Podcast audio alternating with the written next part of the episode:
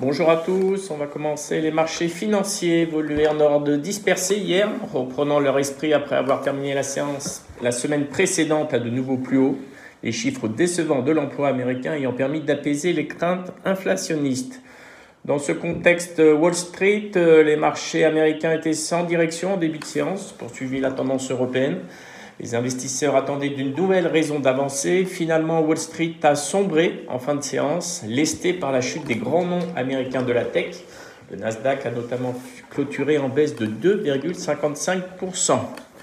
En hausse pendant toute la journée, ayant même dépassé le seuil des 35 000 points pour la première fois de son histoire, le Dow Jones, qui est resté sur trois records consécutifs, a plié juste avant la clôture pour finalement baisser de 0,1% durant la séance.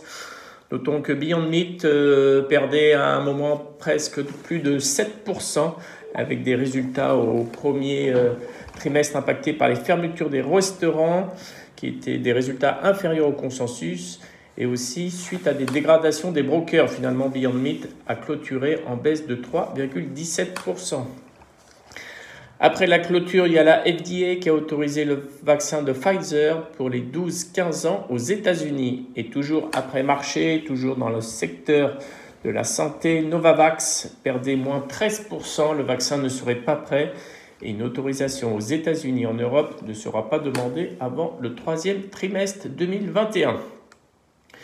Hier en Europe, les marchés étaient très très calmes. Hein. Les indices ont fini quasiment flat. Hein. On a un CAC a qui a terminé flat en hausse de 0,01%. Idem pour le DAX. Il y a le MIB qui a, qui a monté de 0,78%, tandis que l'Eurostox 50 était en chute de 0,27%. À noter que AstraZeneca hier a perdu 0,19% après que l'Union européenne n'ait pas renouvelé pour l'instant son contrat de fourniture de vaccins Covid-19 pour le mois de juin.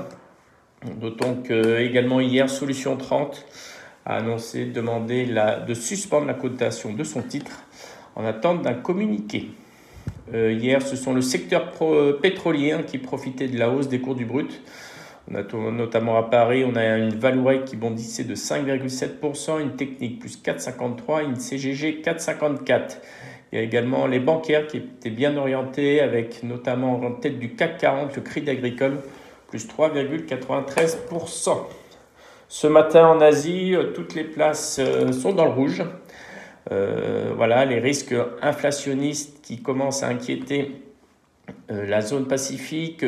conséquence, la préouverture, on le verra tout à l'heure, du CAC doit, doit être en forte baisse. Concernant le pétrole, hier le pétrole a monté hein, dans le sillage d'une cyberattaque ayant touché Colonial Pipeline, un des plus grands opérateurs d'oléoduc américains ce qui a pesé sur l'ensemble des valeurs pétrolières et du cours du, Brent. Euh, ce matin, d'un point de vue micro, il y a Alstom qui a publié un bénéfice net en baisse de 47% à 247 millions d'euros sur son exercice décalé 2020-2021, qui inclut dans ces deux derniers mois l'activité de bombardier transport. Le chiffre d'affaires annuel a progressé de 7%, à 8,785 milliards d'euros, conforme au consensus, tandis que l'acquisition de Bombardier lui a permis de faire croître son carnet de commandes de 82% par rapport à la fin de l'exercice précédent. Notons qu'ils ont annoncé que le groupe verserait un dividende de 25 centimes par action. Dans la foulée, Bouygues a annoncé ce matin qu'Alstom, dont il de dont il détenait encore 3,12% du capital, avait contribué à hauteur de 120 millions d'euros à son résultat net au premier trimestre. Euh, pour rappel, Bouygues publiera ses résultats du premier trimestre le 20 mai avant l'ouverture. Et enfin, toujours en micro ce matin, il y a Lufthansa qui travaille avec Deutsche Bank et Bank of America pour prospecter des investisseurs en vue d'une éventuelle augmentation de capital d'environ 3 milliards d'euros qui pourrait avoir lieu dès le mois de mai euh, dès le mois de juin prochain. Je laisse la parole à Nantes.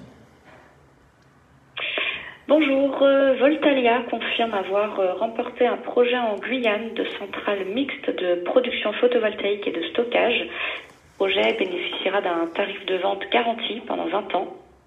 Le stockage permettra d'injecter l'électricité sur le réseau entre 19 et 21 heures à un coût plus compétitif que l'électricité d'origine thermique. Vacances annonce un nouveau financement de 300 millions d'euros en deux tranches. La première tranche sera mise à disposition au plus tard au mois de juin et la seconde pourra être tirée tout ou partie d'ici fin octobre. Euh, ce financement prévoit un certain nombre d'engagements pour le groupe qui ne sont pas détaillés. Euh, le groupe Pierre et Vacances précise également poursuivre ses recherches d'investisseurs pour une opération euh, fonds propres qui devrait être signée au plus tard début 2022 et euh, le concepteur de microprocesseurs Calray va recevoir des financements dans le cadre d'un programme d'investissement de l'État pour la recherche et développement de sa prochaine génération de puces qui adressera entre autres les réseaux 5G. ce matin. Merci Céline. En termes de changement de recommandation sur Orange, Morgan augmente à 11,5 son objectif. Sur Total, HSBC target 49 euros. Sur Hermès, Bernstein augmente à 1010 euros son objectif. Sur la Générale, préaugmenté à 31 euros par JP Morgan, Alpha Value reste à l'achat, objectif relevé à 34,40 euros. Et enfin sur Amadeus, HSBC passe d'alléger à conserver en visant 55 euros. En termes d'agenda, en termes macro, il n'y aura pas grand-chose aujourd'hui. Euh, par contre, mercredi, il y aura l'indice des prix à la consommation. Jeudi, il y aura la demande hebdomadaire de chômage. Et vendredi, les ventes au détail, la production industrielle et l'indice de confiance de l'Université du Michigan. À noter que d'un point de vue micro, il y aura Electronic Arts qui va publier aujourd'hui après clôture. Et ce soir, après clôture euh, parisienne, on aura Ubisoft qui publiera ses résultats annuels. FH, Telsat et Neoen présenteront, eux, leur chiffre d'affaires trimestriel. Je laisse la parole à Lionel. Oui, bonjour. Hier, sur le CAC et plusieurs indices, euh, en apparence, une séance sans grande importance, puisque c'était quasiment à l'équilibre.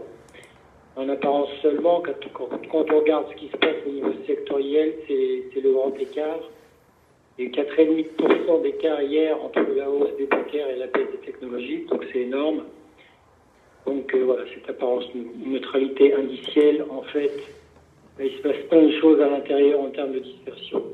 On plus de la sous-performance des technologies, notamment le, Nasdaq a réalisé un nouveau plus hier. On peut revenir au, CAC ce matin, ouverture en baisse, un gap baissier, et on mène couverture vers 6300, donc on va se rapprocher une nouvelle fois la moyenne mobile 20 jours haussière dont je vous parle souvent sur le CAC, passe dorénavant vers 6280. On va vraisemblablement la tester une fois de plus. Bonne journée.